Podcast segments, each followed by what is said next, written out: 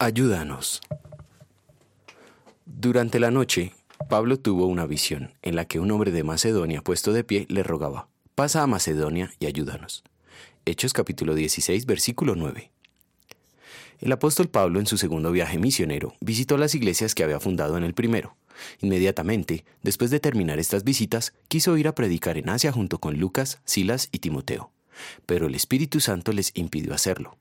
La Biblia no nos dice cómo el Espíritu Santo los detuvo, pero sí nos dice que en una visión guió a Pablo para que prediquen en Macedonia. Pablo vio un macedonio que le pedía ayuda. Sin perder tiempo, Pablo fue a brindar la ayuda solicitada. ¿Qué clase de ayuda llevó Pablo a Macedonia? Macedonia era una provincia romana situada en la región central de lo que actualmente se conoce como la península balcánica. Una parte fue conocida en tiempos más recientes como Yugoslavia. Siendo la frontera entre el Oriente y Occidente en el ministerio de Pablo en Macedonia, significó la llegada del cristianismo a Europa. Los primeros cristianos macedonios fueron pobres, pero Pablo no entendió la visión como un llamado a ayudar financieramente. El llamado de Pablo y sus colaboradores era claramente un llamado espiritual, y por tanto era apropiado entender la visión en ese sentido.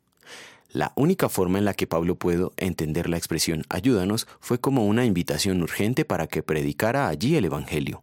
Él y su equipo misionero aceptaron la visión como un mandato del Señor y actuaron conforme a ello. Cuando viene un llamamiento claro y pide ayuda espiritual, ¿qué otra cosa puede hacer el pueblo de Dios sino responder a ese llamado? Hechos en la Biblia popular.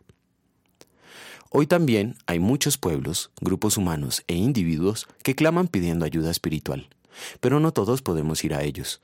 Pablo y sus colaboradores pudieron llegar a los macedonios porque tenían el respaldo de la iglesia en Antioquía. En el cielo Pablo y sus colaboradores serán recompensados por su celo misionero, y junto con ellos los cristianos que les apoyaron con sus ofrendas. Pero no tendrán esta recompensa a causa de sus propios méritos, pues todo lo bueno que hacemos está contaminado por nuestra naturaleza pecadora. Es solamente por los méritos de Cristo, agregados a los nuestros, que Dios ve como agradables nuestros esfuerzos hechos en gratitud al Redentor. Oremos. Señor, es tu voluntad que tu iglesia lleve el Evangelio a todo el mundo. Por causa de nuestro pecado no lo hacemos perfectamente y por eso merecemos toda tu ira. Gracias a los méritos de Jesucristo hemos sido salvados del castigo eterno. En gratitud a tu misericordia queremos responder el clamor de ayuda de quienes todavía no conocen las buenas noticias. Amén.